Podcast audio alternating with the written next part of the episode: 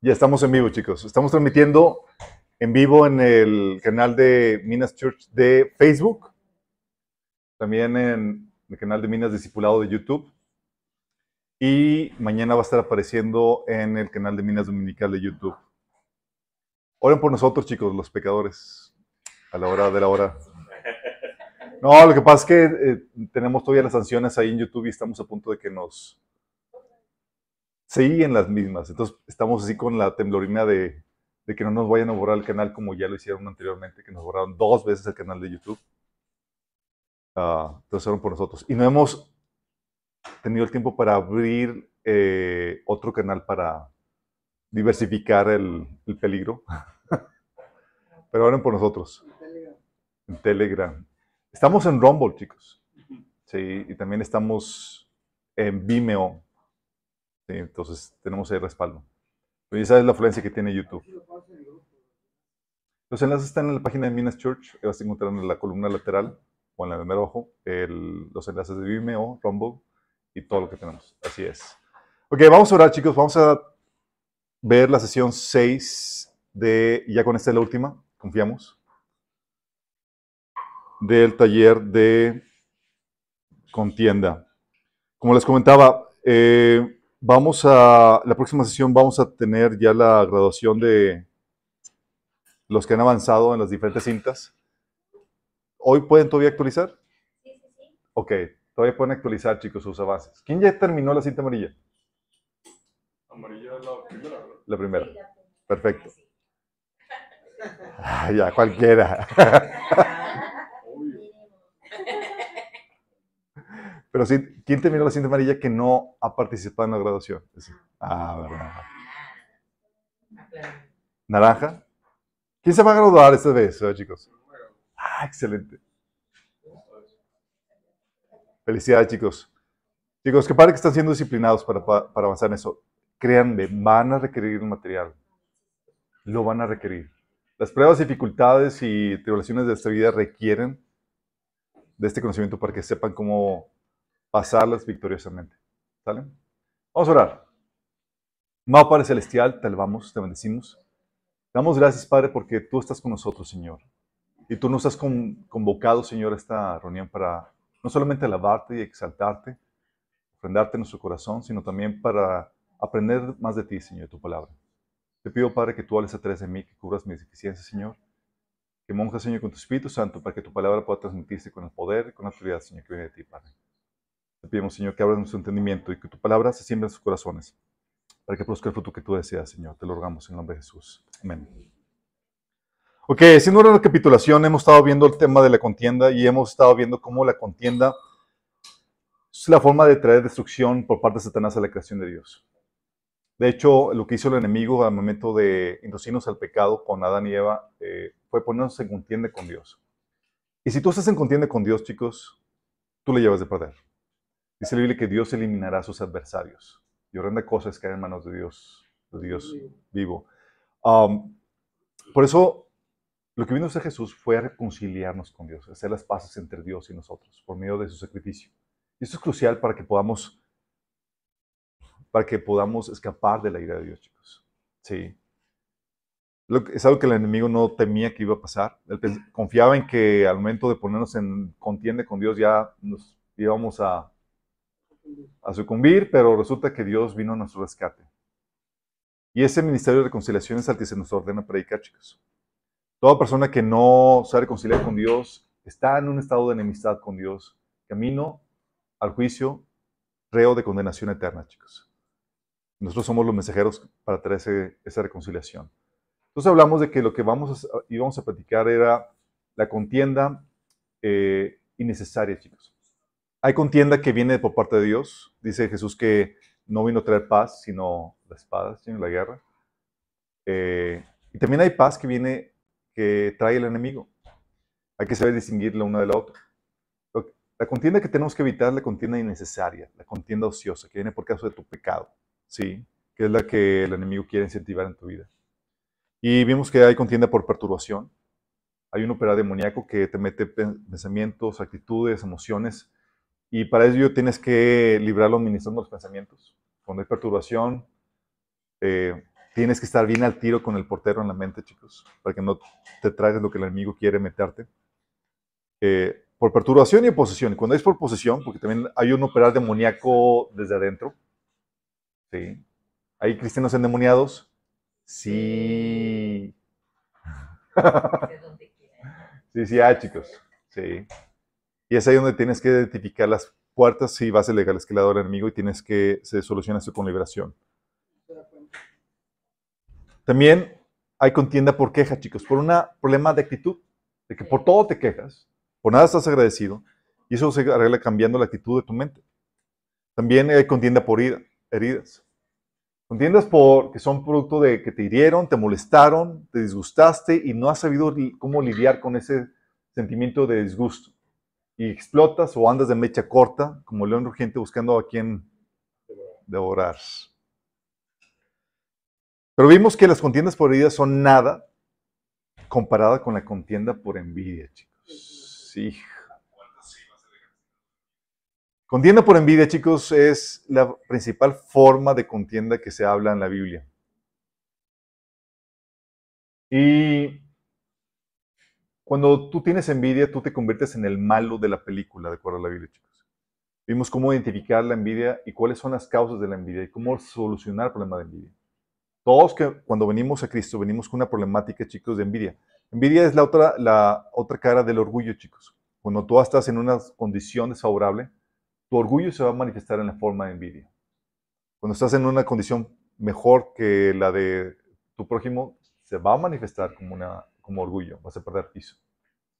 Y eso pausa por tener un vacío en el corazón y también por no, por medirte con los estándares de este mundo. ¿Sí? La gente mide, se mide unos a otros de acuerdo a los estándares del mundo y los estándares de Dios son diferentes. Tú eres valioso por lo que el Señor hizo por ti como hijo de Dios, porque fuiste comprado por la sangre de Jesús, porque eres su hijo amado. Pero como siervo, eres valioso por el sacrificio que realizas en el servicio a Dios, porque tanto te preparas y te santificas para servirle mejor. Entonces vimos todo eso, chicos, y hoy vamos a ver la contienda por imprudencia. Chan, chan, chan, chan. A explicarte. Muchas contiendas, chicos, se producen por la falta de prudencia. La Biblia dice en Proverbios 23, no hay necio que no inicie un pleito. Tómalo. De hecho, hablando de esto, también dice la, la Biblia en Proverbios 14.1 dice que la mujer sabia edifica su casa, pero la necia con sus manos la destruye. Una persona necia, chicos, es una persona con falta de sabiduría imprudente. Sí. La imprudencia, de hecho, se manifiesta, chicos, con las obras de la carne. La imprudencia se manifiesta en el hablar o actuar cuando no debes. O en quedarte callado o inactivo cuando deberías estar actuando o no discerniendo las formas apropiadas en las que debes hacer las cosas. Era tiempo de hablar, pero no de esa forma. Tienes que saber el cuándo y el cómo. De hecho, dice la Biblia en Eclesiastés 8, del 5 al 6, los sabios encontrarán el momento y la forma de hacer lo correcto. Pues hay un tiempo y un modo para cada cosa, incluso cuando uno está en apuros. Es sabio, chicos, entender la el tiempo, el momento y la forma de hacer las cosas. Entonces es la prudencia. La imprudencia entonces se manifiesta en los frutos de la carne. Dice la Biblia, las obras de la carne se conocen bien, inmoralidad sexual, impureza, libertinaje, idolatría, hechicería, odio, discordia, celos, arrebatos de ira, rivalidades, desacuerdos, sectarismos y envidias, borracheras, orgías y otras cosas parecidas. Les advierto ahora, como antes lo hice, que los que practican tales cosas no heredarán el reino de Dios. Y por otro lado, la prudencia se manifiesta con los frutos del Espíritu, chicos. El saber cuándo actuar y cuándo no. ¿Cómo hacerlo? Con las formas correctas, chicos. Te lleva a producir los frutos del Espíritu Santo. Callaste cuando tenías que callar. No le contestaste. Y luego lo hiciste con amabilidad y amor. Dice la Biblia en Gálatas 5:12. En cambio, el fruto del Espíritu es amor, alegría, paz, paciencia, amabilidad, bondad, fidelidad, humildad y dominio propio. De hecho, 1 Corintios 13, del 4 al 7, habla del fruto del amor, que también son frutos del Espíritu. Dice, el amor es paciente, es bondadoso, el amor no es envidioso, ni presumido, ni orgulloso, no se comporta con rudeza, no es egoísta, no se enoja fácilmente, no guarda rencor. El amor no se deleita en la maldad, sino que se regocija en la verdad. Todo lo disculpa, todo lo cree, todo lo espera, todo lo soporta. Fíjate cómo te está hablando de, de aquí, te dice cómo actuar. Cuando te dice que el amor es paciente, te está diciendo, sabes cuándo desatar correctamente tu enojo, cuándo reprimirlo. ¿Sí? Dice que no se enoja fácilmente. Dice que tiene dominio propio. ¿Dominio propio para qué? Para retenerte de hacer aquello que quieres hacer, para hacerlo en el momento adecuado. Y luego también te menciona las formas correctas. Dice que no se comporta con rudeza. Tal vez era la palabra correcta, pero lo hiciste todo rudo y tosco. Dice que tiene amabilidad, bondad, humildad. Tal vez era lo que correcto que tienes que decir, pero lo dijiste todo orgulloso y pedante. Dice que también es, tiene fidelidad, que eh, no, no es envidioso, ni egoísta, ni rencor. A veces decimos cosas correctas, pero todos sí con la heridota ahí en plan, en plan de reclamo.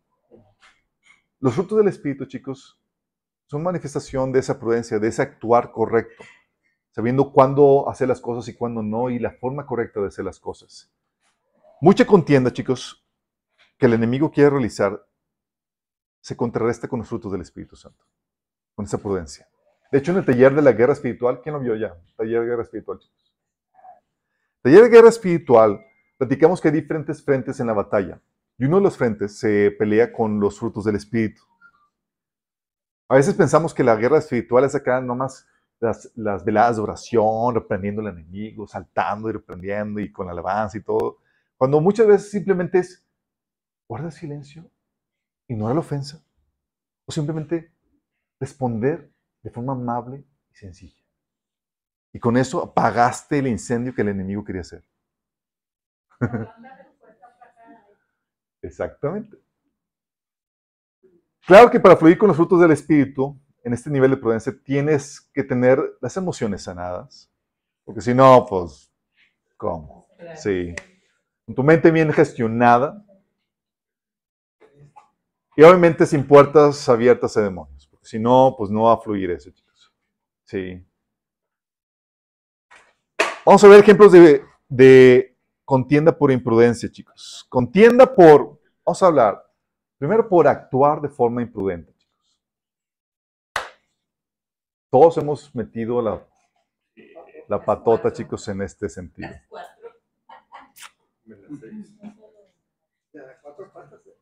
Las cuatro. Contienda por imprudencia, chicos. Esto sucede cuando... ¿Se acabó? No, espera. Grande. Excelente. No asustes. Sucede, chicos, por no respetar las cosas, los derechos o libertades de otros. Tomaste cosas que no son tuyas sin permiso. Y eso se da típicamente entre hermanos. Y hermanas que se, que se agarran las, las ropas y demás. Y luego está la tentación ahí de que tienes el, tienes el evento, tienes el vestido ahí de noche y dices, si se lo pido no me lo va a dar, pero lo necesito. Y Dios sabe que es una buena causa. Dice, ¿y quién más va a saber? Y no contabas con que iban a postear la foto en Facebook y te iban a etiquetar. Luego viste, tu hermana le dio like. Sabes que se armó Troya, que se va a armar Troya llegando a casa. Tomar cosas que no son tuyas sin permiso, hacer cosas sin permiso de su dueño, chicos. A veces nos damos por sentado derechos y, cosas, chicos, aunque sean por buena causa. Sí. Hay ha habido una vez eh, los hermanos de la, de la de una iglesia que se fueron los pastores de, de vacaciones y dijeron, vamos a pintarle la casa al pastor, sin permiso. Y los miembros pintaron la casa, chicos, y regresando, encontraron una casa del color que más odiaba al pastor. Muy buena intención, chicos. Pero no respetando o violando la línea de autoridad, chicos, aunque sean por buenas causas. pues tener buenas intenciones. Sí. Y así pasa a veces, chicos. Haces cosas sin permiso del dueño, aunque sean buenas intenciones, o te atribuyes derechos que no son tuyos. Tal vez en casa de terceros. He tocado hermanos que tienen amistades que son tan, ya tan familiares que entran a la casa de, de su amigo y demás sin permiso. Hasta lo despiertan de la cama y demás. Y dices, oye, entraste aquí, o llegan, están en la reunión y abren el refri como Juan por su casa y se hacían de la leche orgánica de tanto.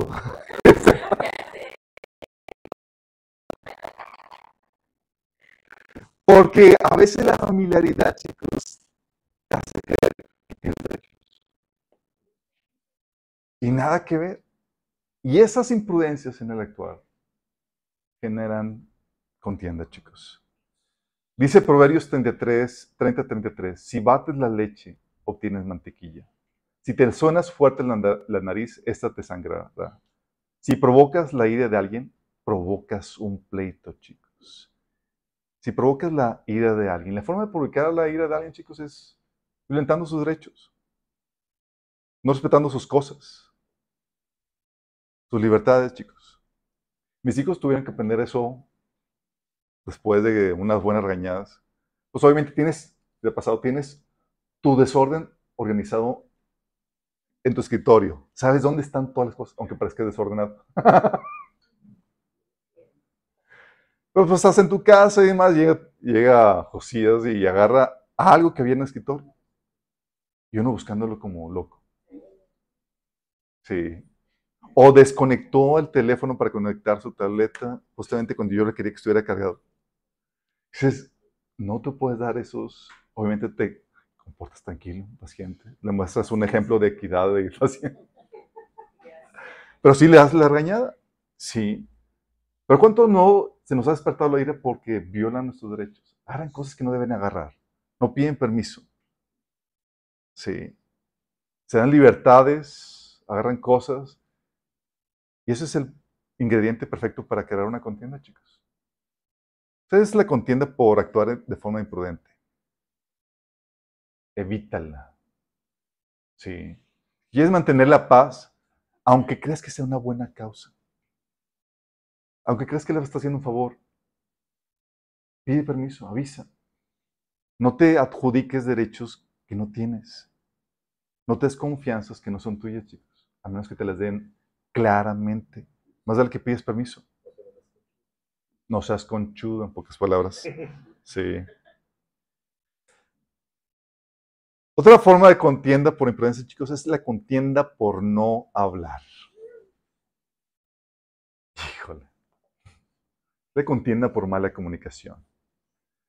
Imaginarte cosas que no son, cuando tienes aires rancios en la cabeza. Por asumir cosas que no son, chicos, sospechas infundadas, o basadas en apariencias. Contienda, chicos, por no poner en claro tus expectativas, lo que quieres, o por esperar que te adivinen lo que tienes en la cabeza y esperas que no te incomoden y que adivinen todo, chicos. Eso es típico en los matrimonios. Sí. La esposa quiere platicar, pero no se lo dice y espera que el marido lo adivine. Y el marido ni en cuenta ni nada. Y luego se enoja. Y el marido, ¿y ahora qué hice? es que no platicas. No sé qué quieres platicar. Dime, sí. Asumir cosas, chicos. A veces, y es una, sí es una situación típica, tal así que ya es una chiste de parodia en los matrimonios, chicos. Porque es algo común. y se dan las mujeres. Muchas veces esperan que los hombres les adivinemos porque para las mujeres son muy obvias. Si es esto cualquiera. Sí. Pero los hombres somos otra entidad, chicos, completamente diferente. No razonamos como las mujeres. Sí. Y se enojan y es como que, es que no ves. Pues el hombre, no. O sea, ¿qué, qué, qué, cuál fue la problemática? Por eso la mujer tiene que ser clara en sus expectativas. No asumir que el hombre sabe. Sabemos que a la mujer le gustaría que el hombre le adivinara todo, ¿sí? que tuviera el don de ciencia y profecía y fluyera para...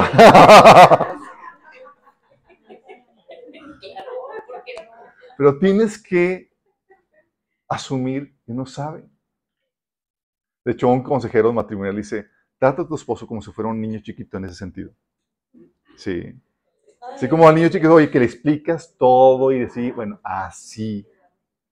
Tienes que explicarle qué es lo que esperas, qué es lo que pasa por tu mente. Sí. Si no empieza a haber conflicto de que, pues que yo creo, y hay malentendidos, asumes cosas. Y hay conflictos porque se asumen situaciones. Es que yo pensé que tú sabías. No, pues que yo no sabía. Es que nunca me dijiste. De hecho, en Mateo 16, del 5 al 11, ves un conflicto que se dio porque los discípulos asumieron entender de qué estaba hablando Jesús y nada que ver. Dice más tarde, cuando ya cruzado, habían cruzado el otro lado del lago, los discípulos descubrieron que se, se les había olvidado llevar pan.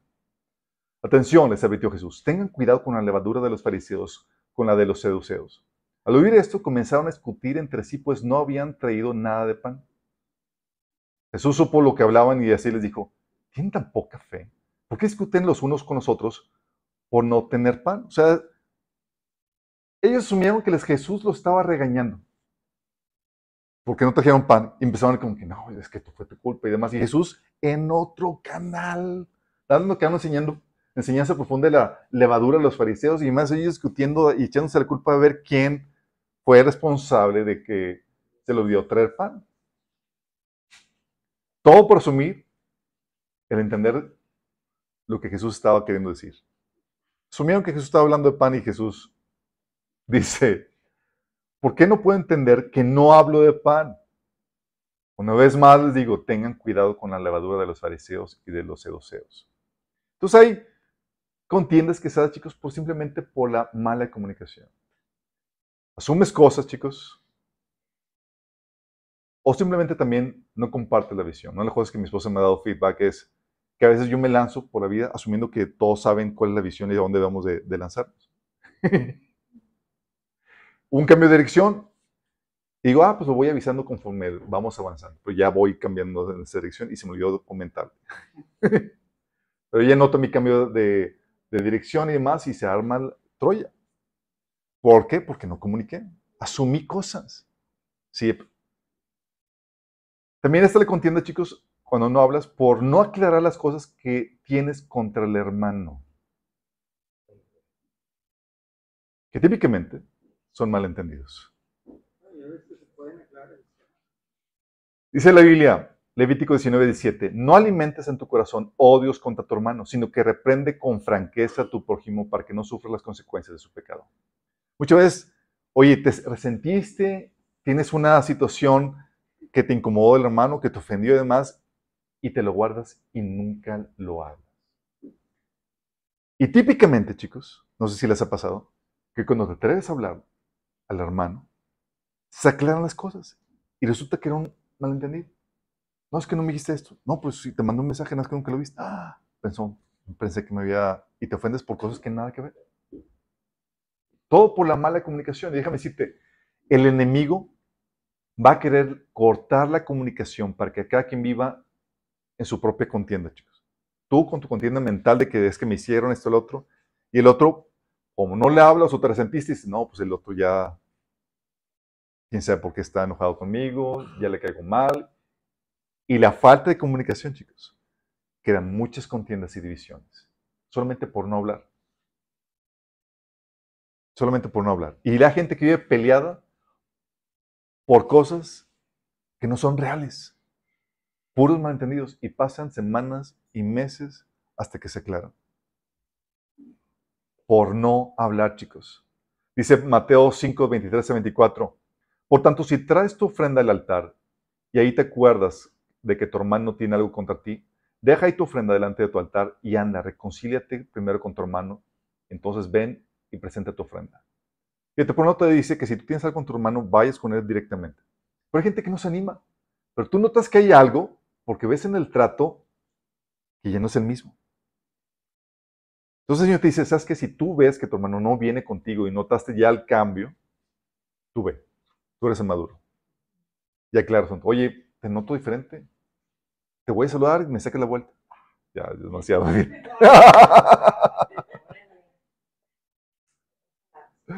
Sí. Y aclara ese asunto. La mayoría de las veces simplemente son malentendidos. Problemas de forma, no de fondo, chicos. Descuidos, que hiciste algo, pero sin la intención de ofender. Querieron a la gente. No son asuntos de que querías hacer una agachada y querías enseñarte contra él, lo cual sí valdría la pena enojarse más, pero asuntos de, oye, me di cuenta y dije algo que te ofendió, etcétera. No es un asunto de corazón, es un asunto de forma. Sí. No es que quiera ser esa persona tu enemigo, aunque los hay. Se le contienda por no hablar, chicos. La mayoría, sin embargo, viene por no callar.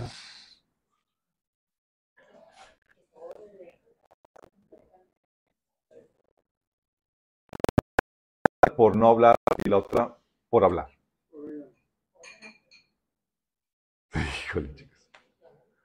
Aquí sí, chicos. Mira, dice la Biblia que el que guarda silencio, aunque sea necio, puede pasar por sabio. Hay tantas cosas que se ahorran, chicos, con el silencio. Pero tenemos que abrir nuestra boca, chicos. Y meternos en problemáticas. Por no quedarte callado y sufrir la ofensa. Es una de las formas. Entonces, muchos conflictos se evitarían pasando por alto la ofensa el insulto, perdonando en secreto y actuar como si nada. Hay pecados, chicos, y ofensas que se nos invita a tolerar y otros que sí son intolerables dentro de la iglesia, otros es detalles. Te hizo esto, te miró raro, no te saludó. Ah, X, perdona, y demás. Pero muchos conflictos se, se evitan así. Dice Proverbios 19, 11. El buen juicio hace al hombre paciente. Su gloria es pasar por alto la ofensa. Su gloria es pasar por alto la ofensa. Es algo que continuamente estamos enseñando a nuestros hijos. Llega Josías y dice, mamá, es que eh, Samantha me dijo tonto. Y yo, ¿y eres tonto? No, entonces, eso no afecta la realidad. Tenemos que llegar a aprender a tu hermana por decirte eso, pero no te debe de afectar. Tienes que aprender a ignorar la ofensa. La gente puede decir lo que sea, pero no cambia la realidad. El poder de la gente no tiene tanto poder, chicos, gracias a Dios. No es como que lo declaro. lo decreto, eres un tonto. No, pues estaríamos. No es así, chicos. Pero nos ofendemos como si, como si la palabra cambiara la realidad. No, yo sé que no es. Move on. Sí. Dice Proverbios 19:11, las personas sensatas no pierden los estribos, se ganan el respeto pasando por alto las ofensas. Es en otra versión, mismo versículo. Se ganan el respeto pasando por alto las ofensas. Sí. Muchos conflictos se evitarían así. Oye, me dijo esto. Ah, pues ignóralo.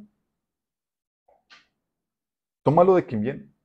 Sí. Oye, si fuera una persona sabia, prudente, coherente, así, y te dijo así como que, oye, una agachada, tomala así a consideración porque a lo mejor sí es verdad. y tienes que arrepentirte. Cuando no, te lo dijo un necio y una persona que te, le caes mal. Púleme. ¿Y sabes qué pasa, chicos? Por no quedarte callado muchas veces se da porque no disiernes cuando la gente se está terapiando. Si entendemos el concepto. Se está descargando. Y eso lo vimos en el taller de sanidad emocional, ¿se acuerdan? Cuando la gente se está cargada emocionalmente, va a tender a explotar si no lo hace con Dios. Lo va a hacer con alguien. Y si tú estás ahí a la redonda,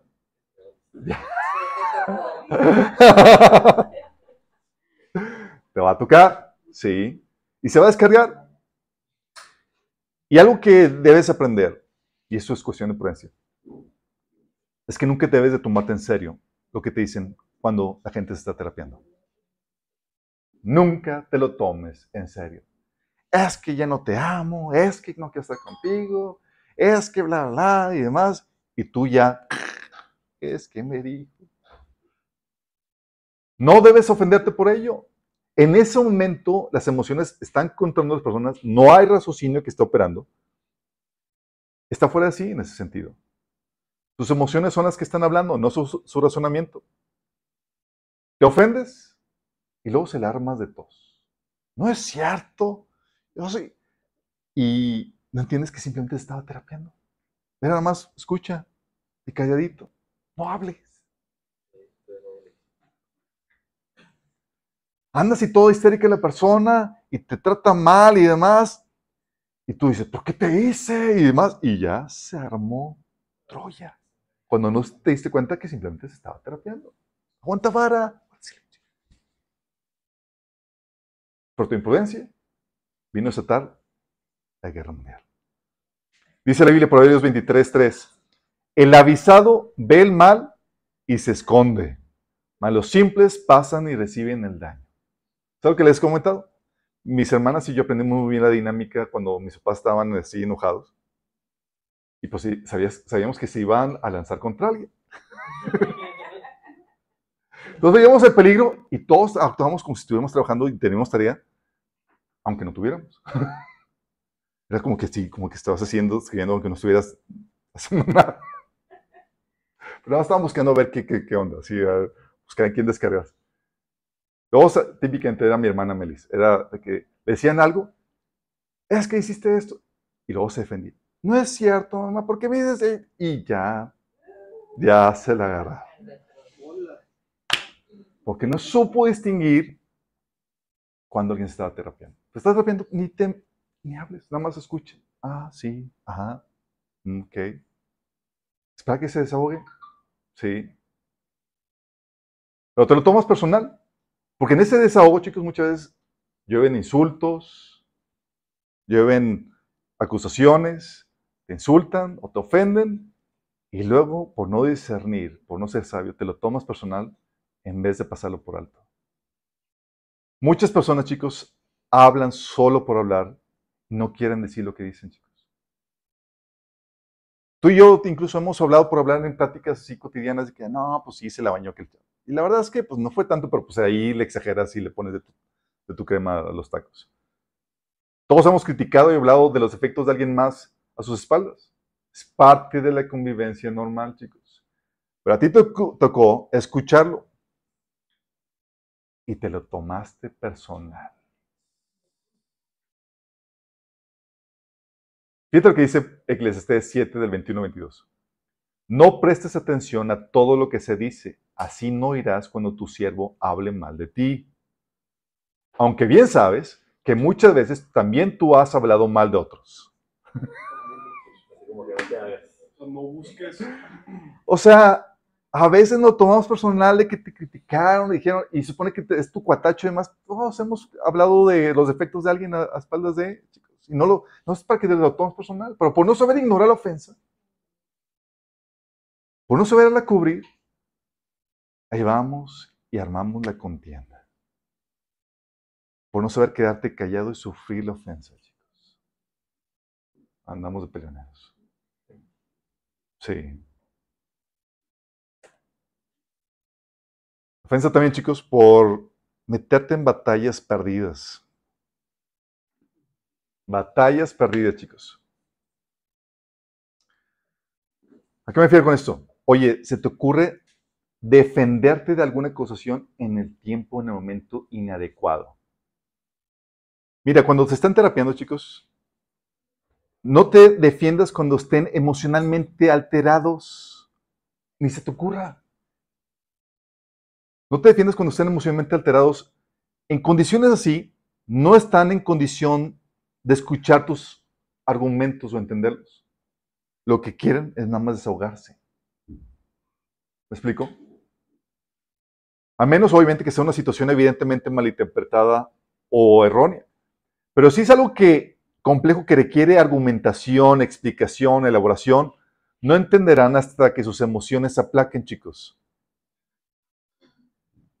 Hay veces que no tienes, que simplemente no tienen ni siquiera la intención de oírte, sino solamente discutir y contender, y tú vas ahí te pones de pechito.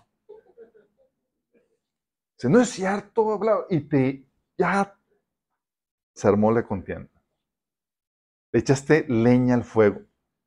Cuando lo que deberías hacer es, ya que te tranquilices, platicamos. O siempre te escuches. Y ya que, se ya que ves que está la fiera más tranquila, vas y lo abordas. Sabes oye, ya que vamos a platicar. Pero no trates de ganar un argumento cuando está la emoción a flor de piel, la gente no entiende, está bajo su control las emociones, no su razonamiento. Dice Proverbios 18:6, con sus palabras los necios se meten continuamente en pleitos. Van en busca de una paliza. ¿Sabes la situación? Ahí vas. es una batalla perdida, chicos. Estás metiéndote a defenderte o argumentar cuando no es tiempo de que te escuchen. Por no entender cómo funcionan las, emociones. Por no entender que cuando la gente está emocionalmente alterada, no está en su razonamiento, sus cinco sentidos para entender tus argumentos. También, a veces no entiendes que simplemente hay gente que no va a creer o que no te va a escuchar. Pero ahí vas e insistes, como cuchillito de palo. ¿Sabes? Jesús viendo que era una causa perdida la suya cuando estaban siendo en juicio, dejó de defenderse. Y mejor se quedó callado, hablando solamente lo necesario. Sabía que no iba a ganar nada, era una causa perdida. Ni para qué gastar saliva. Juan 18 del 19 al 24 dice, mientras tanto el sumo sacerdote interrogaba a Jesús acerca de sus discípulos y de su enseñanza. Y hablando abiertamente al mundo, eh, dice Jesús, yo he hablado abiertamente al mundo. Siempre he enseñado en las sinagogas o en el templo, donde se congregan todos los judíos. En secreto no he dicho nada. ¿Por qué me interrogas a mí? Interrogo a los que me han oído hablar. Ellos saben, ellos deben saber lo que dije. Apenas dijo eso, y uno de los guardias que estaba ahí cerca le dio una bofetada y le dijo, ¿así contestas al sumo sacerdote? Ahí te das cuenta de que, ok, no están en la condición de argumentar. Luego dice, si he dicho algo malo, respondió Jesús, demuéstrame. Si le dije que es correcto, ¿por qué me ves? Entonces Ananías lo envió todo, había atado a Caifás, el sumo sacerdote. Luego, ya se pasa con Caifás, dice, poniéndose en pie, el sumo sacerdote dijo a, eh, dijo a Jesús, no vas a responder porque fueron todos los testigos en su contra. Y Jesús no, no se defendía, no hacía nada. Ya se dio cuenta que no están en, condición de escuchar. Dice de Jesús, ¿no vas a responder? ¿Qué significan estas denuncias en tu contra? Jesús se quedó callado. No vale la pena discutir, chicos. Pero ya les digo, dice, pero yo les digo a todos, ah, dice, te ordeno en el nombre del Señor, de Dios viviente, que nos digas si eres el Cristo, el Hijo de Dios. Y él lo estaba invocando a que, lo estaba forzando a que hablara, ¿sí? Y ahí Jesús solo dice, tú lo has dicho, respondió Jesús. Pero yo les digo, todos, yo les digo a todos, de ahora en adelante ustedes verán al Hijo del Hombre sentado a la derecha del Todopoderoso y viniendo sobre las nubes del cielo. Habla, amados, clamó el sumo sacerdote, rasgándose las vestiduras. ¿Para qué necesitamos más testigos? Miren ustedes mismos, han oído la blasfema. ¿Qué piensan de esto? Merece la muerte, contestaron. Entonces algunos escupieron su rostro y le dieron puñetazos contra, y otros lo ofetaban. Fíjate lo grueso del asunto. Jesús se ahorró un montón de problemáticas en el sentido de que lo estaban acusando una tras otra y Todas las acusaciones, chicos, y Jesús no se defendía de nada. Hasta que lo forzaron decir si era o no el Hijo de Dios. Digo, sí, sí soy. Y eso fue lo único que era necesario para condenar. Ni para qué defenderse de todo lo demás. Eran simplemente pura paja para excusa para encontrar algo en contra de él. Y hay gente que está cerrada, chicos. Y es, ni para qué te metes en una contienda y tratar de defender nada. No te van a escuchar. ¿Te acuerdas el caso del ciego que recibió vista por parte de Jesús? El ciego de nacimiento. Que llegaron los, lo hablaron los, los fariseos y dijeron, oh, dinos, ¿cómo es que recibiste vista? Y más. Y empezaron a cuestionar. Y luego le dice, llegando a él, este, este ciego con, su sabiduría que Dios le dio, dice, sabemos que Dios no escucha, sabemos que Dios no escucha a los pecadores, pero está dispuesto a escuchar a los que lo adoran y hacen su voluntad. Desde el principio del mundo nadie ha podido abrir los ojos de un ciego de nacimiento. Si este hombre no viniera de parte de Dios, no habría podido hacer esto, hacerlo. Tú naciste pecador hasta la médula, respondieron. ¿Acaso tratas de enseñarnos a nosotros? Y lo echaron de la sinagoga. Porque hay gente, chicos, que por tu edad, tu estatus, su posición, no va a escuchar. Y si tú no disiernes, ahí vas. Batallas innecesarias, contiendas innecesarias, chicos. Sé donde simplemente dejas que te crucifiquen sin contiendas, chicos. Una situación, yo recuerdo que me llevaron con unas autoridades de la iglesia para eh, reprenderme en un asunto de autoridad, que querían escuchar mi punto, sí, de vista. Y le digo, ah, pues, eh, eh, la persona que está, las personas que estaban en autoridad me empezaron a decir, es que veamos que tienes un problema con el asunto de la autoridad y bla, bla, y que me empiezan a, a dar un speech citando los, algunos versículos del tema de la autoridad. Y yo sí, de hecho los conozco, también dice la Biblia de esto y esto y esto, y yo nunca estoy diciendo que se desobedezca a las autoridades. Lo único que estoy diciendo es que su autoridad está limitada. Cuando dije esto, explotó la hombro. Y empezó la discusión. No, que sí. Y entonces me, me di cuenta que ellos no estaban en la condición de escuchar de mí nada. Por mi edad y mi posición, ellos eran, ¿qué nos vas a enseñar a nosotros? Entonces me quedé callado, escuché dije, y que me las Dije, veo que están preocupados por mi alma. Entonces, vamos a, propongo que ese tema lo vea aparte con, con mi pastor. ¿Sí? La salida por ahí, evitarme pleitos y contiendas innecesarios cuando sabes que ya no te van a escuchar, chicos. Porque cuando sabes eso, te ahorras pleito, discusión. Pero cuando eres necio, cuando no eres prudente, cuando no eres sabio, ahí vas. Y tratas de ganar una batalla perdida desde el inicio. Hay gente que simplemente es necia, arrogante o ciega espiritualmente y no te escuchará, chicos. Y tienes que reconocer que así sucede. No tienes que ganar todas las discusiones. No le ganar y, no les vas a ganar aunque les presentes toda la evidencia. Hay gente cerrada. Dice Proverbios 29, 9. Cuando el sabio entabla pleito contra un necio, aunque se enoje o se ría, nada arreglará. Oye, quiero hablar un pleito, con, o sea, discutir aquí con esto para arreglar esto. Si es un necio la persona con la que estás, dice, batalla perdida. No vas a arreglar nada. Sí. Proverbios 9.7 dice, el que reprende a un burlón recibirá un, insulto. Un insulto cambia. El que corrige al perverso saldrá herido. Y a veces no distingues a la audiencia. Proverbios 9.8 dice, no reprendas al escarnecedor para que no te aborrezca. Corrige al sabio y te amará. Y a veces que no entendemos, chicos, hay gente que no va a escucharte. Tú puedes intentar, mides las aguas y es donde dices, ok, piles para atrás. Sí, mejor esperamos a que llegue su tiempo. Porque Dios amoldea y suaviza los corazones endurecidos y cargados de orgullo con las tribulaciones y los procesos de la vida. Pero también es por eso que tú ves en Juan 8, del 43 al 47, que Jesús estaba filtrando la audiencia porque les empieza a practicar, a hablar de la palabra de Dios y llega un punto donde dejaron de escuchar. Y Jesús dice, ¿por qué no entienden mi modo de hablar? ¿Por qué no pueden aceptar mi palabra? El Señor luego concluye, el que es de Dios escucha lo que dice, lo que Dios dice, pero ustedes no escuchan porque no son de Dios. Tómala. Entonces, mm, ya, ok, simplemente con esto saco, sale a decir que aunque habían hecho la profesión de fe, en realidad no son de Dios. Son del diablo. Sí, que verdad. Entonces tienes que reconocer que hay gente que simplemente no te escuchará y tienes que cambiar la estrategia, chicos.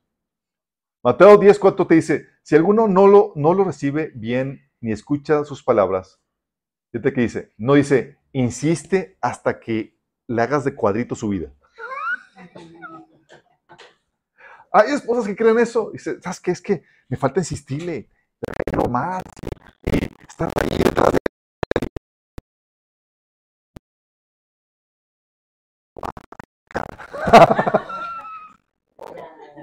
Con amor. Pero lo que dice, si alguno no lo recibe ni escucha sus palabras, se casado de ese pueblo y se cunce el polvo de los pies. Dice, párale, párale. ¿No te escucharon y demás? No estés ahí con cuchillito de palo. Cambia la estrategia. Pedro 3, del 1 al 3 dice, asimismo esposas, sométanse a sus esposos, de modo que si algún... Ya le hablaste y no creían la, la palabra, insististe una, dos, tres veces y no creyeron, dice, cambia la estrategia. Dice, puedan ser ganados más por el comportamiento de ustedes que por sus palabras. ¿Cómo? ¿Sin palabras? ¿Sin que esté detrás de él tratando de cambiarlo? Así es.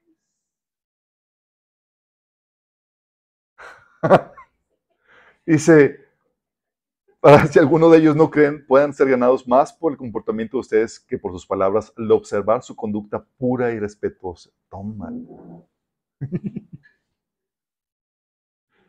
Ah, pues sí, qué chiste.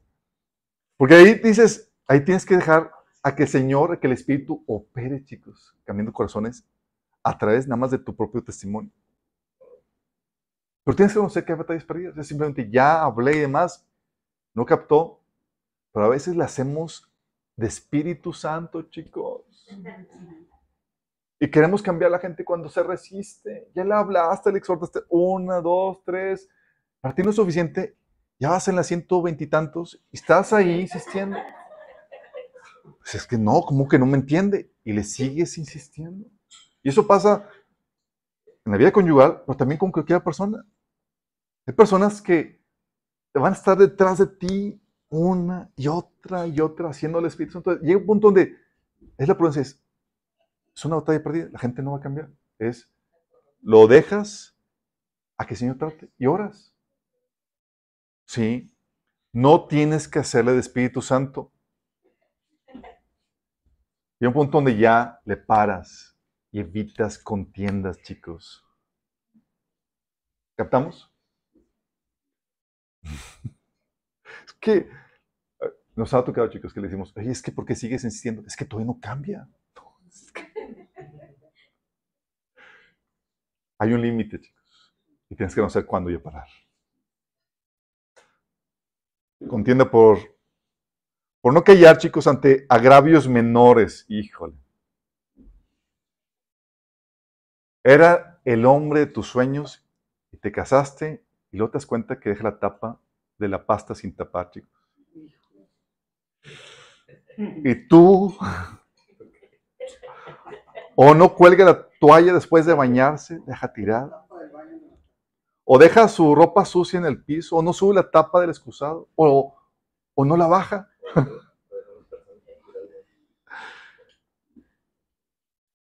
Y la imagen ideal de tu pareja se va por los suelos. Sí. Y luego ya le dijiste una y otra vez y nomás no entiende.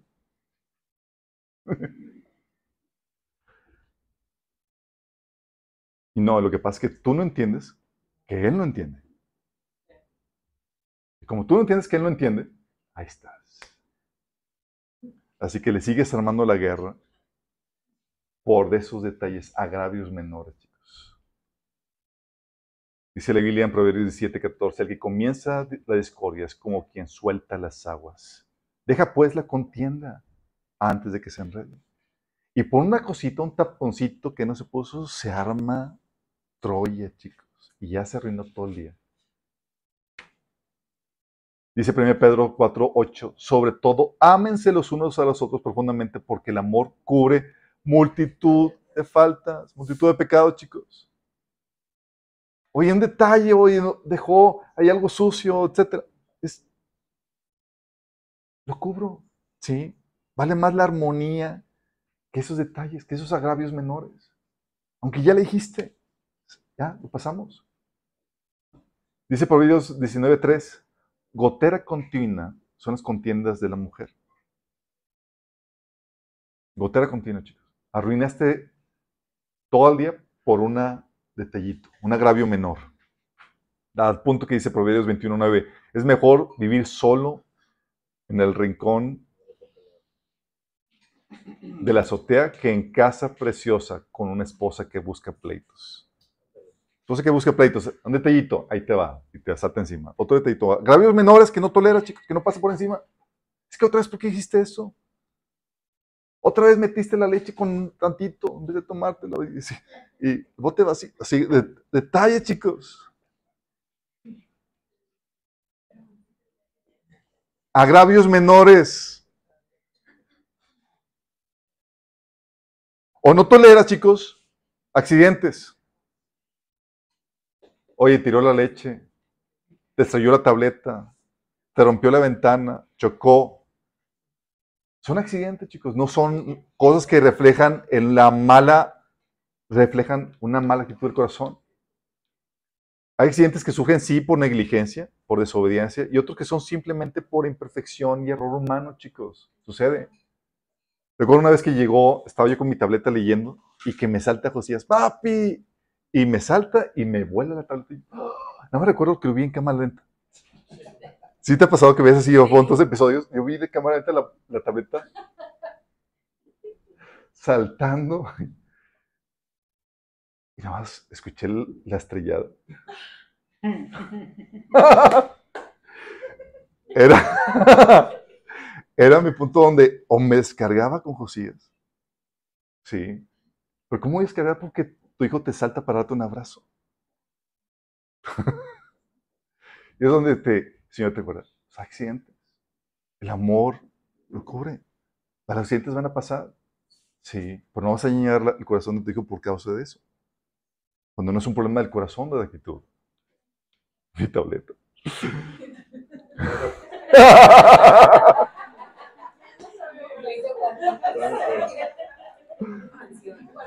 Aceptan donaciones, chicos.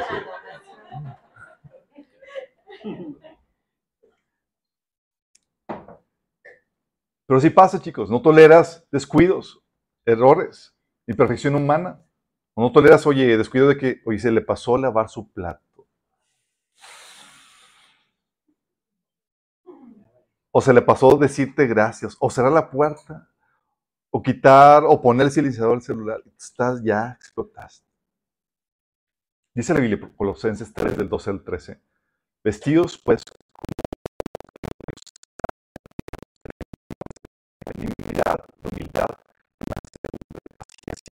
soportando unos a otros y perdonándonos unos a otros si alguno también hacerlo vosotros. Pero por no tolerar agravios menores, chicos, saltamos y armamos la guerra mundial. Y arruinamos todo, chicos. Hay agravios grandes que se tienen que abordar de la forma correcta. Sí. También están, chicos, por no soportar incitaciones. Mira, hay gente a la que de pleno le caes mal. Yo. Hay gente que le va a sacar mal, ya sea por envidia, por odio, y van a buscar la forma de provocarte con insultos o comentarios hirientes. Van a buscar de ti que te alteres y estalles, de hacerte quedar mal. Dice Proverbios 18, 6, los labios del necio son causa de contienda, su boca incita la riña.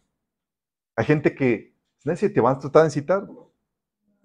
Y es donde tú tienes que controlarte, mostrar prudencia para pasar por otra ofensa. Sí. Ser amable. Gente que va a ser áspera contigo. Y hacen cosas incluso para fregarte la vida. Y sabes que lo están haciendo más porque te tienen mala gana, chicos desean el mal. Oye, te incomodan pidiéndote cosas que no requieren, nada más para, te ven un momento tranquilos, vamos a ponerlo a, vamos a fastidiar la vida. ¿Sí? O se esperan a que ya estés cómodo para hacerte hacer cosas. Si ya te sentaste, ya estás a punto de... Y te ponen a chambear. O les haces ese favor y lejos de, de agradecerte te reclaman la imperfección. O no te agradecen o se quejan por lo que haces. Y es ahí donde dice Mateo 5 del 38 al 42.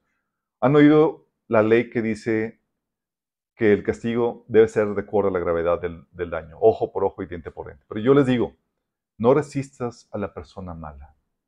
Si alguien te da una bofetada en la mejilla derecha, ofrécele también la otra mejilla. Si te demandan ante el tribunal y te quitan la camisa, dales también tu abrigo. Si un soldado te exige que lleves su equipo por un kilómetro, llévalo dos. Dales a los que te pidan y no des la espalda a quienes te pidan prestado. Fíjate cómo está hablando aquí que debe tener la, capacidad de soportar ese bullying, chicos. No está hablando de una amenaza de muerte o de matrimonio. Estamos hablando de cosas menores que tienes que tener la estamina para poder soportar eso, sin generar contienda. ¿Soportaste el agravio? Sí, seguimos como si nada. Me insultaste, me hiciste, un momento incómodo, pero sé cómo lidiar con eso. No te voy a reclamar, ni te voy a insultar, ni te voy a corresponder de una mala manera. Dice la Biblia que vence el mal con el bien, no con el mal, chicos. Pero cuando no haces esto, te incitan y explotas y hablas cuando deberías estar soportando con buena actitud las visitaciones. También la contienda, chicos, por no callar, por no pasar por alto las críticas, las acusaciones u opiniones discrepantes. Oye, te criticaron o te dieron una mala opinión y tú estallas en una campaña frontal para defenderte. ¿No es cierto? Y empieza la contienda. En lugar de escuchar tranquilamente y agradecer la retroalimentación. Ah, gracias. Me lo llevo para analizarlo. Hay gente que no soporta eso, chicos. Nada más dices, te critiquen o te dan una retroalimentación que no es agradable y se arma Troya. Al punto de que tú y yo hemos pasado el miedito de dar retroalimentación a alguna gente. ¿Sí te ha pasado de que, ay no, que el Señor le hable, yo no?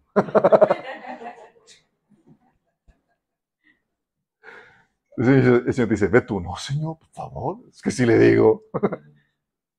¿Por qué no toleran eso, chicos? Porque decir una crítica o una mala opinión o una retroalimentación y se arma Troya. Dice Proverbios 19:11, el buen juicio hace el hombre paciente. Su gloria es pasar por alto la ofensa. O Proverbios 9:8 que dice, corrige al sabio y te amará. Pero no todos son sabios. Pero es aquí donde tú tienes que responder correctamente ante la opinión de los demás chicos. Acuérdate, es algo que debemos enseñar con nuestros hijos y también debes aprender tú. Cuando alguien algo, dice algo malo de ti, no lo hace realidad. Su palabra no tiene tanto poder. Y si no es realidad, ¿por qué te afecta tanto?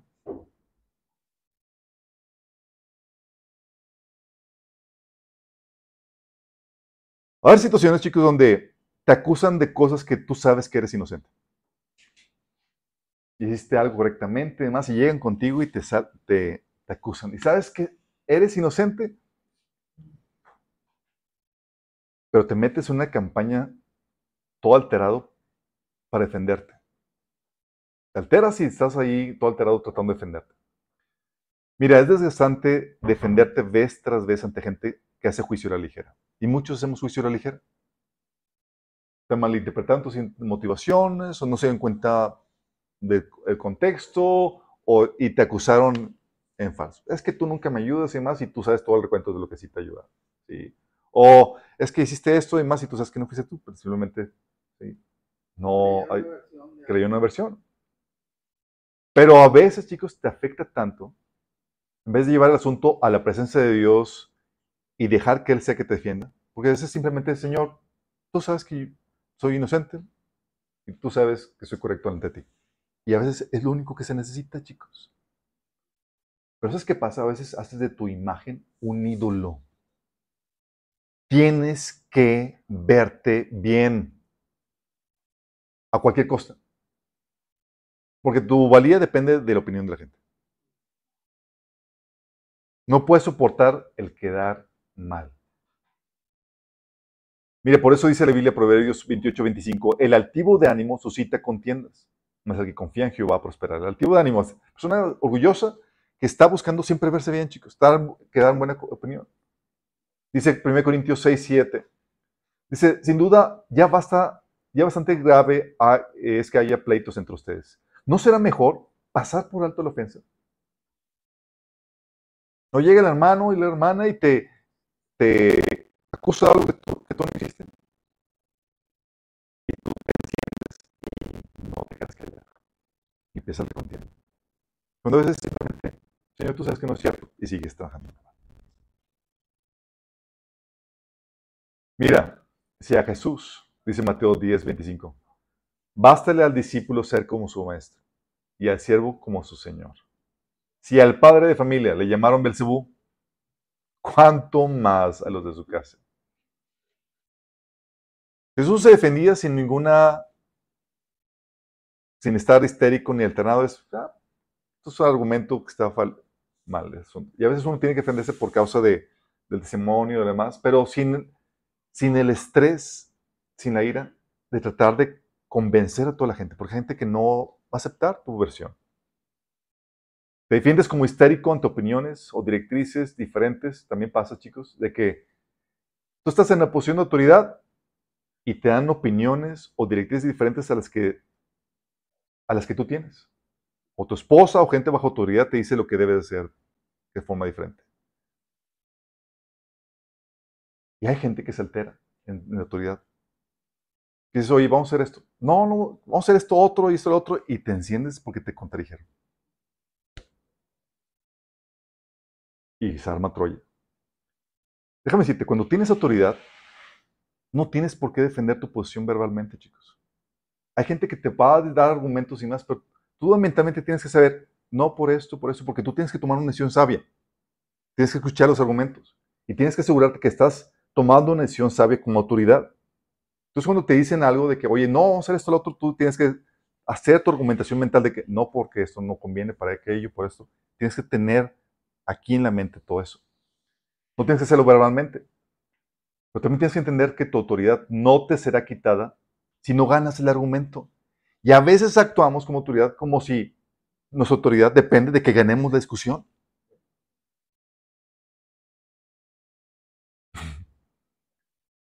final de cuentas se va a terminar haciendo lo que tú dices.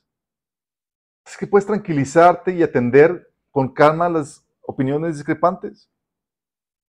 Si llega tu esposa, es que no, porque esto es el otro, y tranquilo, escuchas. No, vamos a hacer esto. Punto. O llega gente al trabajo, no, es que está, hiciste mal el despido de tal persona, o es que estamos haciendo. Escuchas. No, no, vamos a seguir con esto. Tranquilo. Y no siempre tienes que dar explicaciones. Porque tu autoridad no está en que ganes el argumento. Dice Proverbios 23, la honra del hombre es dejar la contienda. Todo insensato se envolverá en ella. Dice Proverbios 26, 21, el buscapleitos inicia disputas con tanta facilidad como las brasas calientes encienden el carbón o el fuego prende la madera. Entonces tienes que estar consciente que, oye, se alteraron porque estás haciendo, tomando decisiones que consideran equivocadas y demás. Escuchas argumentos, pero dejas ir la ofensa. No tienes que estar, entrar en argumentaciones. Heavy.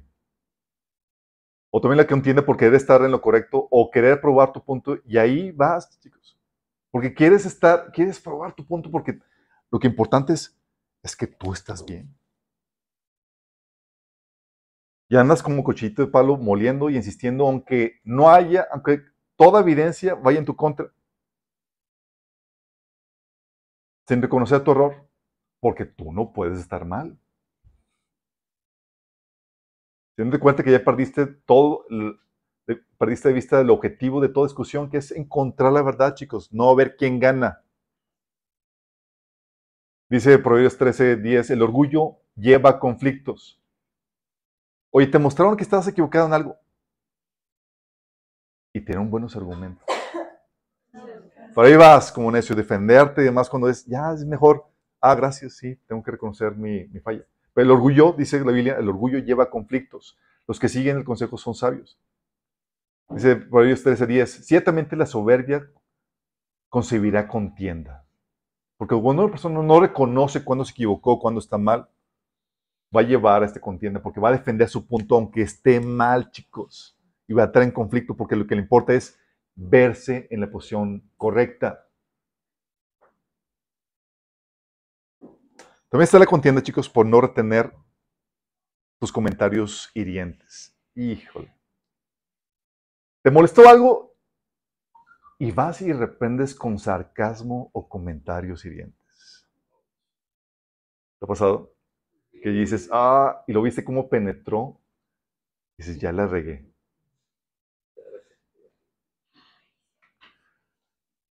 Y pueden decir comentarios, así que el contenido no tiene nada, pero es la forma hiriente en que lo dices, chicos. En lugar de quedarte callado, todo por no ser tu cuartito.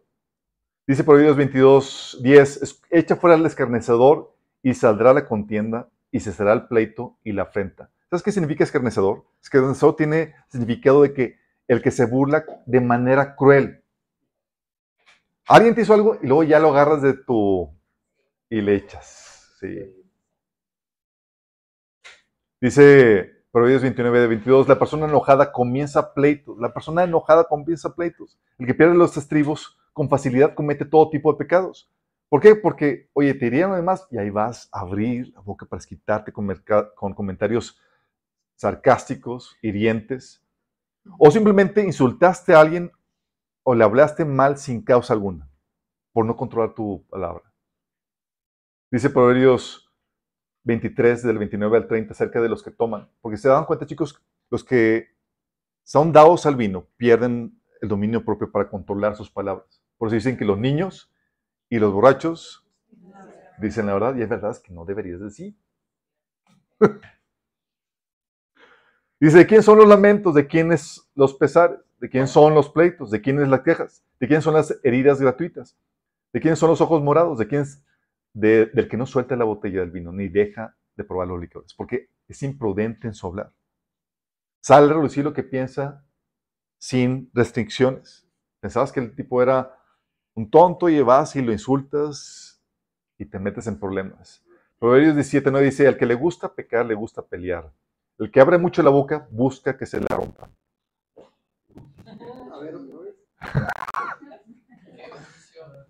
Y esto, chicos, pasa porque no controlamos eso.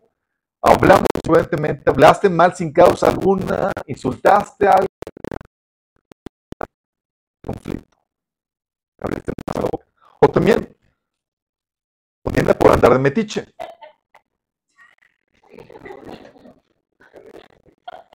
¿Te acordó de sus pecados anteriores? ¿A qué me refiero, chicos? A veces andas de amarranavajas, chicos. Amarranavajas. Oye,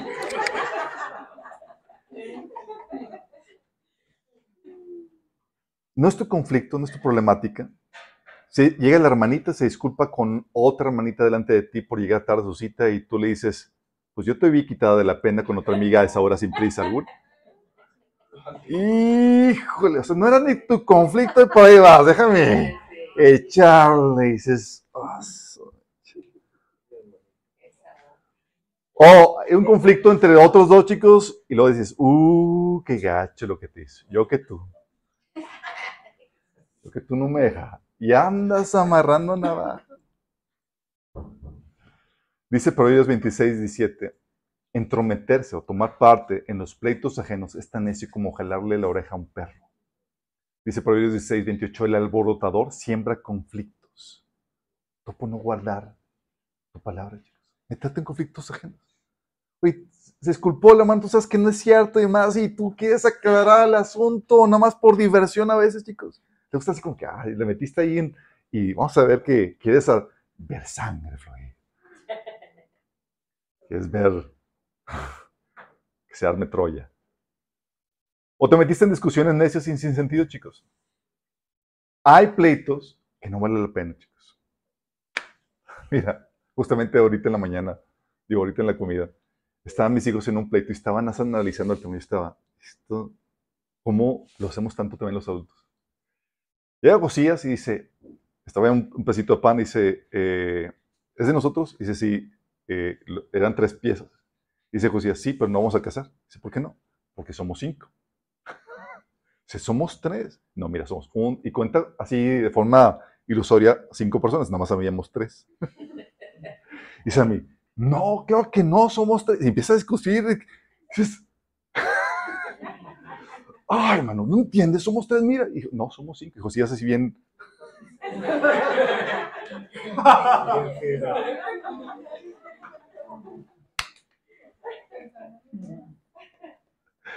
Pero sí somos, chicos, nos metemos en cosas, en discusiones que no valen la pena. Y dice 1 Timoteo 6, del 3 al 9. Si alguien enseña falsas doctrinas, apartándose de la sana enseñanza de nuestro Señor Jesucristo y de la doctrina que se ciñe a, la verdadera religión, es un obstinado que no nada entiende.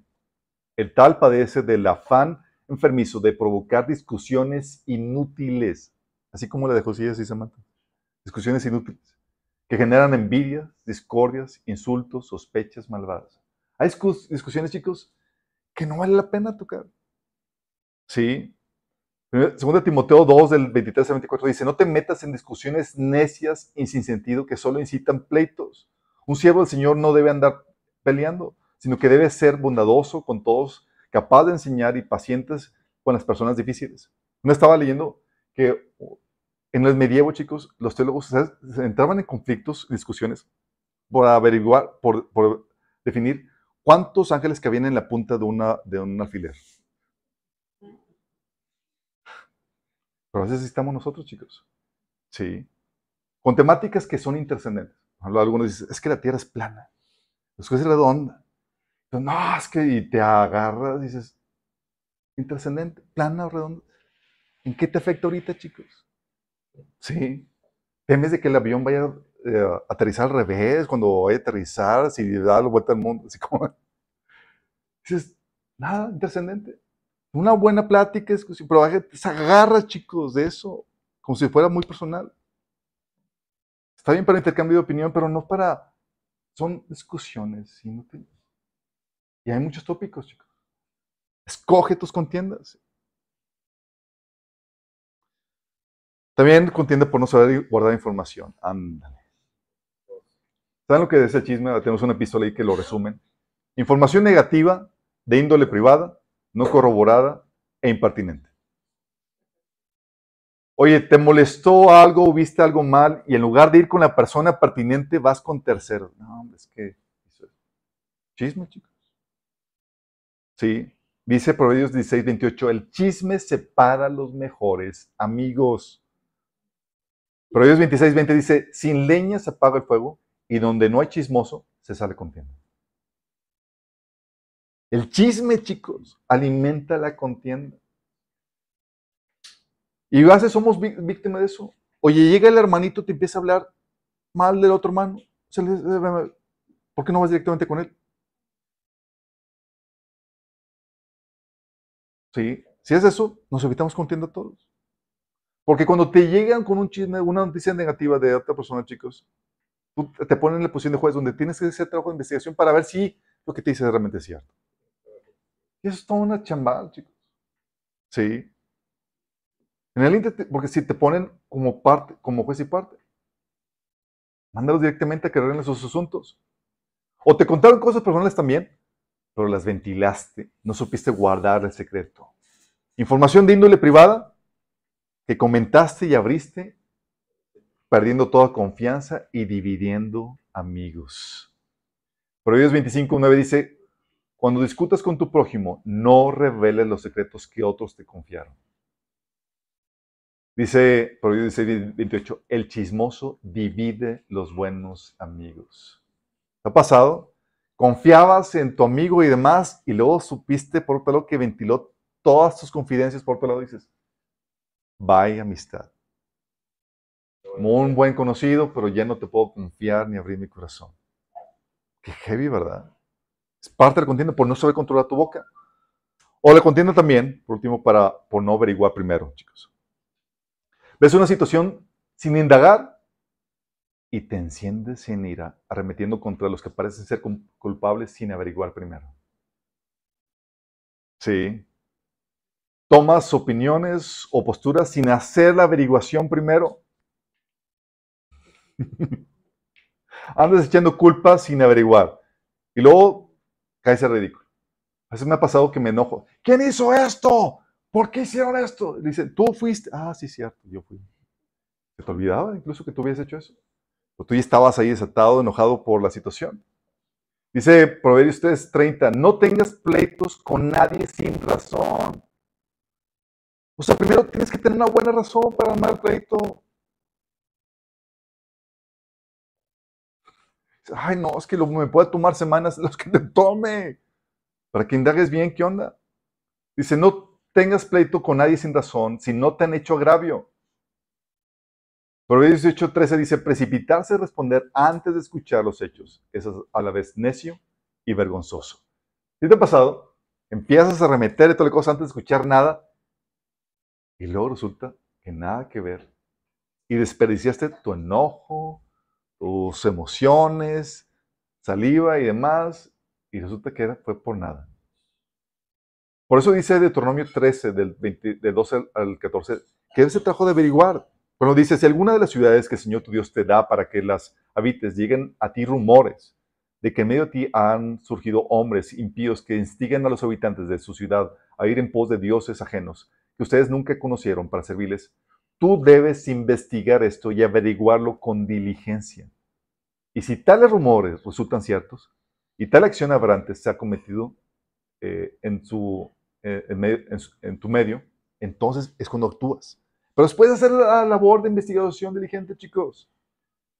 Por eso dice Santiago 1.19, mis amados hermanos, quiero que entiendan lo siguiente, ustedes, todos ustedes deben ser rápidos para escuchar, lentos para hablar y lentos para enojarse. Rápidos para averiguar, chicos, averiguar qué onda, la siguiente versión. Antes de enojarse. Hay muchos enojos innecesarios, chicos.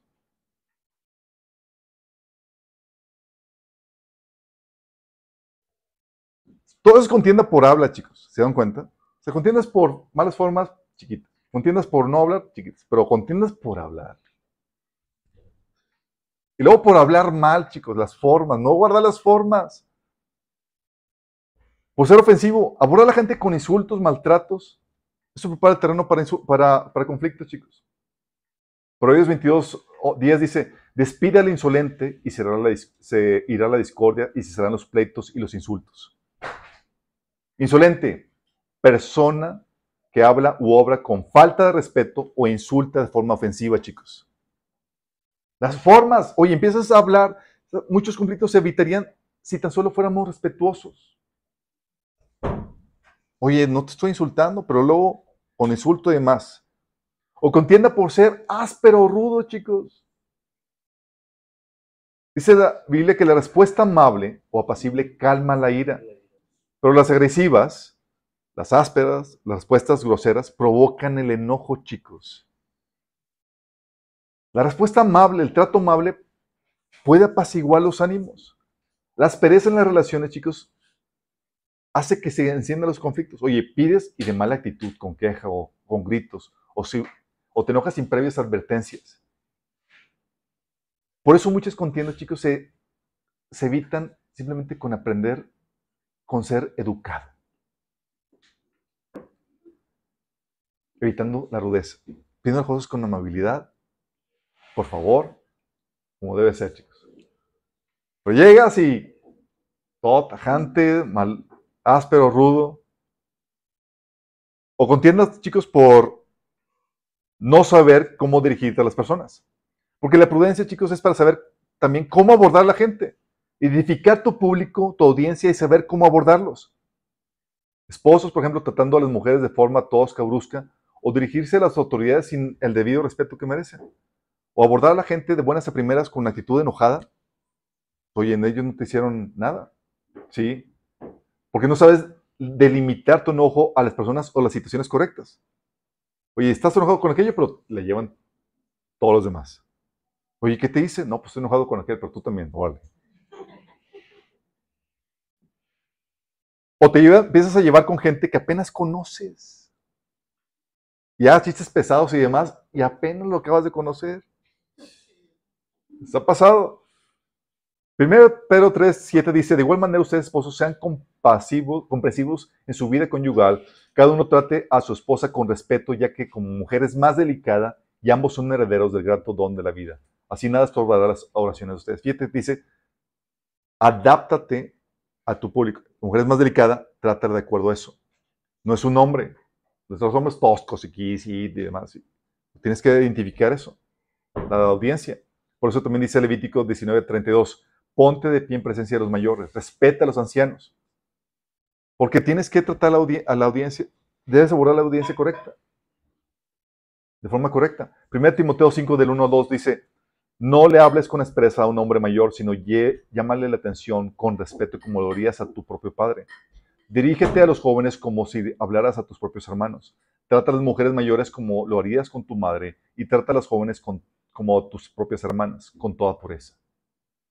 Fíjate cómo dice, aborda al público de la forma correcta. De acuerdo a tu audiencia, cambia tus formas.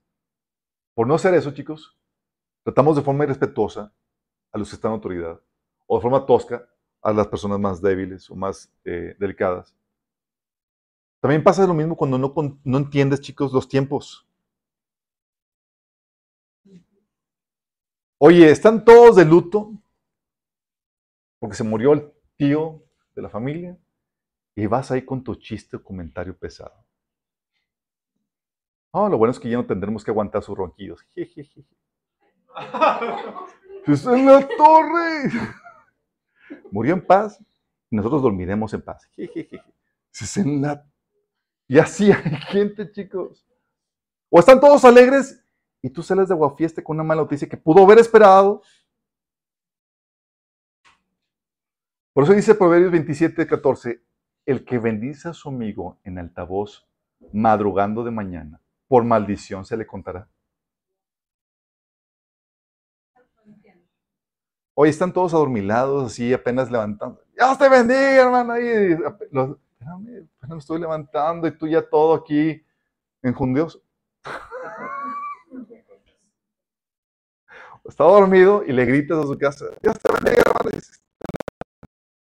Madrugadas, espérame. Todo esto, chicos, por tener un orden de valores equivocados. Los contenidos son más la ofensa. La relación más importante, estás consciente, que la ofensa. Todo esto, chicos, porque se me olvidaba. Hasta aquí, chicos, si te das cuenta que la mayoría es problemática de lo que hablas y cómo lo hablas. Qué fuerte. Todas estas contiendas es por el habla. Por eso Santiago tenía razón cuando nos dijo, chicos, la lengua. ¿Dónde estás?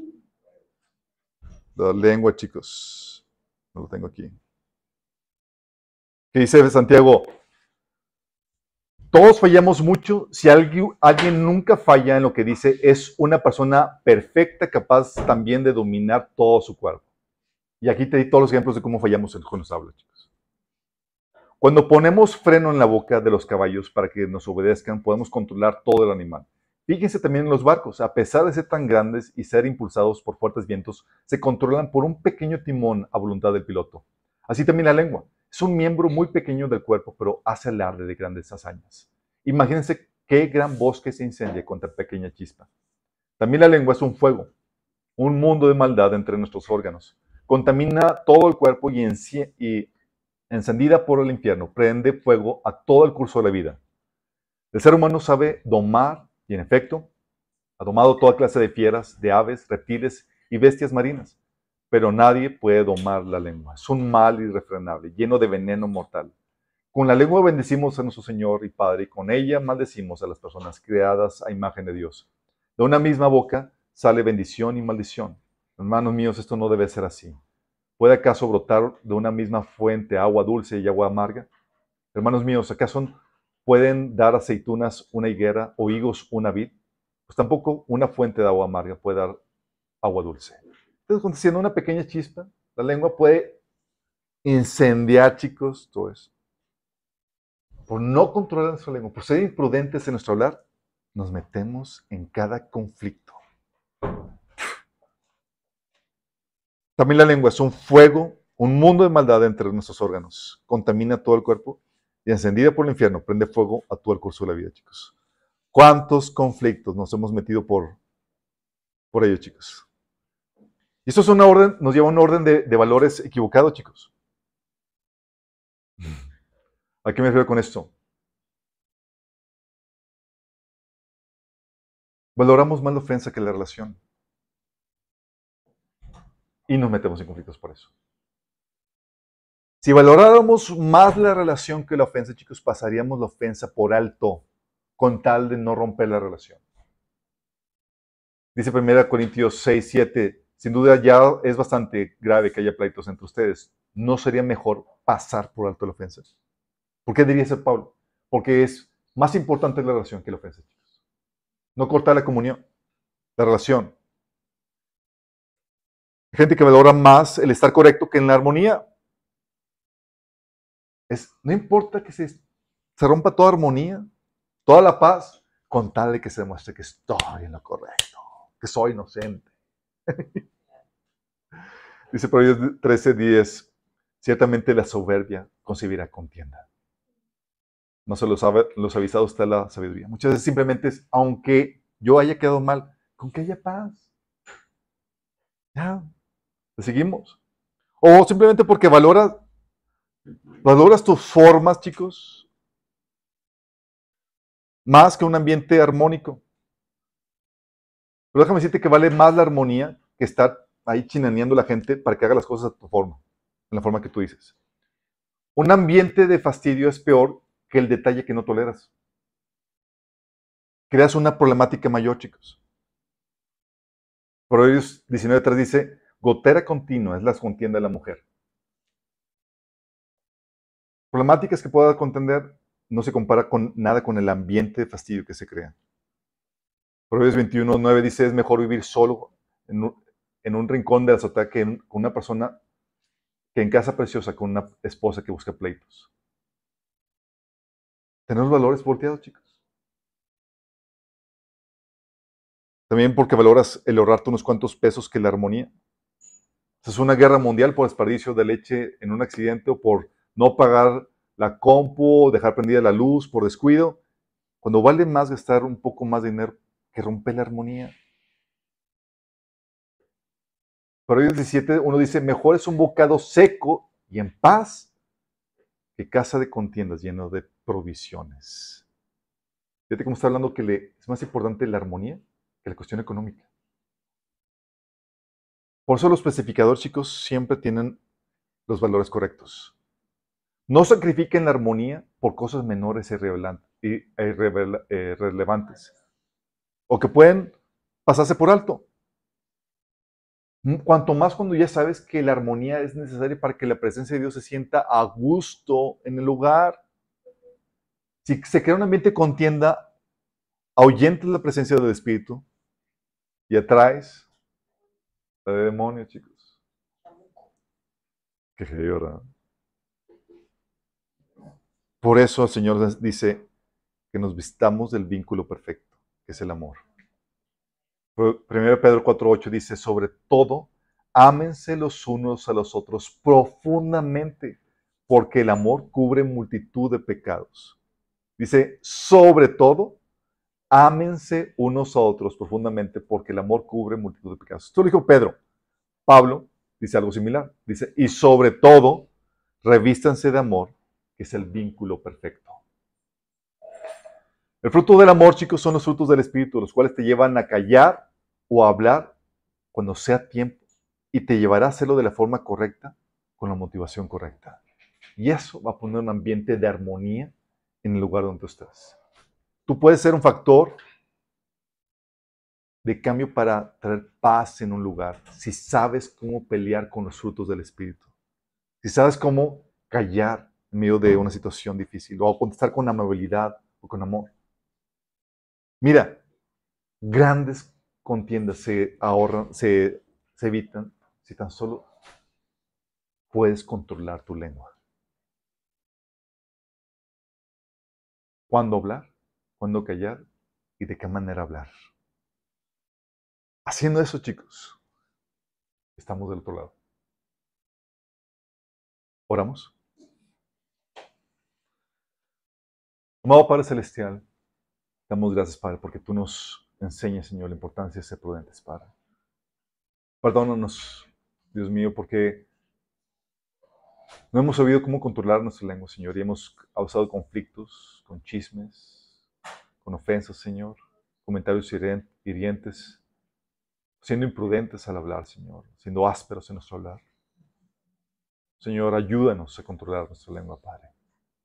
Que no sea que no seamos aquellas personas que lejos de ser pacificadores, incendiamos cuanto conflicto queramos por no saber controlar, Señor, nuestra lengua, Padre. Te pedimos, Señor, que nos ayudes a ser esos pacificadores que tienen los valores correctos, Señor, que valoran más la relación que la ofensa, que valoran más la armonía, Señor, que la economía, que valoran más la armonía, Señor, que nuestras formas, porque queremos hacer tu presencia, Señor, lo prioritario.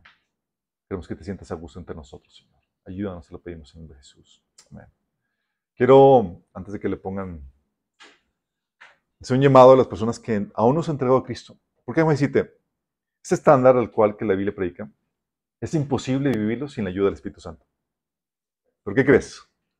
Para recibir el Espíritu Santo tienes que nacer de nuevo. Sin eso, no puedes someter a la ley de Dios. El ser humano por sí mismo no puede hacerlo. No solamente no puedes someterte a la ley de Dios, vas camino al infierno, porque tus pecados no han sido saldados. Y tal vez tú no le has entregado tu vida a Cristo, no has recibido el perdón de pecados, no has recibido el Espíritu Santo, pero Dios te lo ofrece gratuitamente. Si estás dispuesto a arrepentir de tus pecados, es decir, estás dispuesto a, estás dispuesto a dejar de seguir tus propios caminos para seguir los de Dios. Es un cambio de actitud, de rebeldía a sumisión a Dios. No significa que va a ser perfecta, que va a ser perfecto, que vas a obedecer perfectamente todo, pero si hay un deseo de querer agradar a Dios, someterte a Él. Tiene que haber un cambio de actitud, un arrepentimiento. Y tiene que haber en fe en ti, en fe de que Cristo es Dios que se encarnó, vino a morir por ti en la cruz y que resucitó al tercer día. Que murió por tus pecados para pagar la condena que tú y yo merecíamos. Si estás dispuesto a arrepentirte y crees que Jesús es Dios mismo encarnado que murió por ti en la cruz y que resucitó, tú puedes recibir el perdón de pecados, la vida eterna y el Espíritu Santo que te va a ayudar a vivir este estándar que estamos predicando. Si quieres hacerlo, quiero guiarte en esta oración. Y cierra tus ojos y dile, Señor Jesús, te pido que me perdones por mis pecados. Reconozco que he pecado contra ti, que he seguido mis propios caminos y no los tuyos, que he vivido en rebeldía. Pero hoy me arrepiento, Señor, y te pido que me salves. Yo creo, Jesús, que tú eres Dios, que murió en la cruz para pagar mis pecados y que resucitó al tercer día. Y hoy te acepto, te recibo como mi Señor y Salvador. Sálvame, Jesús. Amén. Si esta oración fue una expresión genuina de arrepentimiento y de fe, tu nombre ha sido escrito en el libro de la vida. Si mueres hoy, tú vas a ir al, cielo. Pero es comienzo de una nueva vida. Tienes que ser discipulado, tienes que empezar a leer la Biblia, tienes que congregarte. Si no haces esto, no has tenido una genuina conversión y sigues viviendo tus propios caminos. ¿Sí? Pero si, si has hecho esto, busca una iglesia, congrégate, empieza a leer la, la Biblia y disipúlate. Si no tienes quien te ayude, contáctanos, queremos ayudarte.